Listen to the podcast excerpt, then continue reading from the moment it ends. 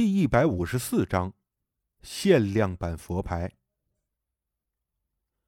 在泰国待了五六天，不知道是心理作用还是那块限量版正牌的效果，我睡得很好，浑身轻松。有天晚上，梦到一个干瘦的老和尚坐在我面前，低声念经。我后悔没早给自己请一条正牌，戴几年早就有效果了，何必遭那份罪，还花出去两万块钱？这天，我买了一些水果干等特产，回到沈阳老家，照例先跟几个同学和朋友聚会吃饭。席间，这些人都缠着让我给他们讲泰国的风土人情和泰国佛牌生意的细节。我很得意的给他们讲，尤其说到那些比较灵异的案例，把这些人听的是一愣一愣的。有这么邪乎吗？一个女同学忍不住问。反正我是从来没有见过鬼，也不信。他是在沈阳于洪区政府工作，事业编制，还是共产党员，当然是不信鬼神。我心想啊，跟这种人还是不要多解释，反正他们也不会信。于是我就着重对两个做生意的同学解释泰国佛牌的神奇之处。这两位有开饭店的，有做淘宝店的。我正介绍的起劲儿，忽然闻到身边有股臭味儿。扭头一看，顿时把我吓得是魂儿都飞了。有个脑袋都变了形的女人就站在我的身后，一只眼珠子也被挤爆了，挂在脸上，只有细细的血管跟眼眶相连，从眼眶里望出流血，那血都是黑色的。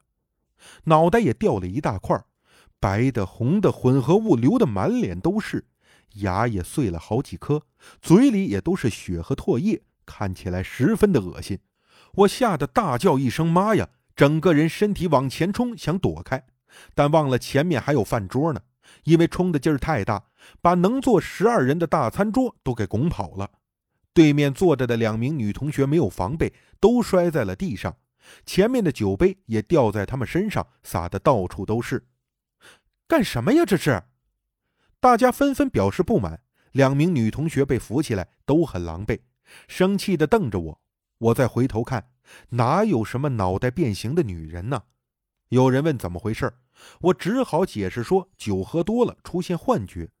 他们当然不知道内情，但纷纷埋怨我，尤其是两个女同学，今天特意打扮得挺漂亮，结果衣服上洒的全是红酒，而且也摔脏了，形象全毁。回到家，我的这颗心脏仍然砰砰地跳，很不舒服。心悸加上气促，让我晚上也在失眠，怎么也睡不着。给方刚发短信说了白天的情况，方刚半天没有回复，打电话也没有人接。看来啊，又夜生活去了，不是喝酒就是马杀鸡。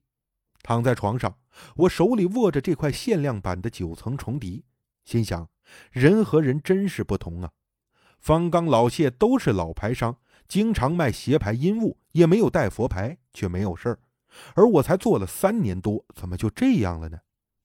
既然方刚找不到，我只好给老谢打电话，说了情况。他也感到很惊讶，有这事儿？看来呀，你这条限量版的佛牌也不行，还是得找阿赞师傅驱邪呀。我这边啊，也认识不少有法力的阿赞，保证比方老板那边还便宜，而且效果也好。但你可别跟他说呀，不然方老板脾气臭，又该怀疑我抢他生意了。我哭笑不得，心想啊，你这不是抢生意是什么呢？就问他为什么你们没事而偏偏我不行。老谢嘿嘿的笑着，嘿嘿，田老弟啊，不要总是钻牛角尖儿。这人和人福报不同，没看到世界上有的人这辈子坑蒙拐骗，什么坏事都干，还活得好好的。这七八十岁才死，而有的人呢，吃斋念佛、行善积德，蚂蚁都不敢踩死一只，却早早生病而亡。这是什么道理？这就是福报的事儿。你的意思是我前世的福报可能不够，所以这辈子就不能卖佛牌？我问。老谢说道：“嗨，这话呀，不能这么说。呃，不过呀，也是有道理的。”听着他的废话。我心里这个沮丧劲儿啊，就别提了。老谢最后告诉我，他认识一个叫做阿赞瓦拉的师傅，住在华新，让我尽快回泰国处理，价钱也不高，六万泰铢就可以。六万泰铢折合人民币就是一万二，我这心疼的呀，就像放血一样。想了想，还是决定以后再说。明天联系联系方刚，看有没有更好的方法。次日早晨起来，吃完饭，我刚要给方刚打电话，手机 QQ 接到消息，有个陌生人加我。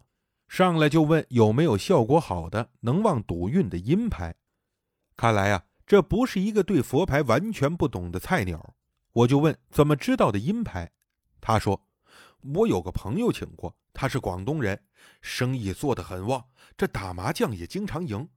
看到他带了两条佛牌，一个是旺事业的，一个就是能转赌运的。经过沟通，我知道这个客户姓秦，也是沈阳人，在沈阳开宠物店，平时没什么爱好，就是喜欢打麻将，但输多赢少，同城就可以面谈了。秦先生说，朋友们都称呼他为老秦，让我也这么叫，显得不外道，请我在一家大骨头饭馆吃的饭。老秦人高马大，很爽快，谈来谈去，最后敲定让方刚帮着弄一条树精牌。是某柬埔寨白衣阿赞加持出来的，算是正阴牌，口碑很好，而且也从来不会反噬。什么叫正阴牌啊？老秦问。我笑着说：“呵呵，我还以为啊，你对佛牌很懂呢。阴牌有正有邪，邪阴牌又称邪牌，是黑衣阿赞加持的，而正阴牌就是白衣阿赞，相同点是都入过灵。”不同点是正阴牌中的灵是用正统外法加持的，而阴牌中的用的是黑法，也就是外道邪法。解释这一通后，老秦说：“呃，这个我还真不知道，那就正阴牌吧，是不是很安全？”我点了点头说：“从来没有正阴牌出事的先例，大可放心。价钱为五千块。”因为我也是沈阳人，所以老秦对我没什么怀疑，直接就到饭店附近的 ATM 机取出五千元现金给我。这种树精佛牌以前我卖过，方刚给我供货的价是一万泰铢，也就是说我能净赚三千块人民币，多多少少让我觉得舒服了很多。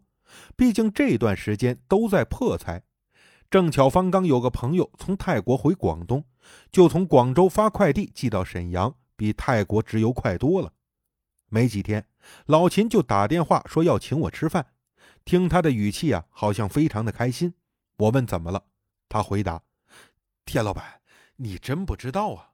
昨晚我去大连跟几个朋友玩，晚上在包房打麻将，那叫一个大杀四方啊！把把自摸，搂了八万多块钱呢。”我心想，这五千多块钱的佛牌一次就能赢八万。那以后我还卖什么佛牌呀？也请那种能强力转运的不就行了吗？这个问题我记得跟方刚提过，他却很不认同，但也没有多做解释。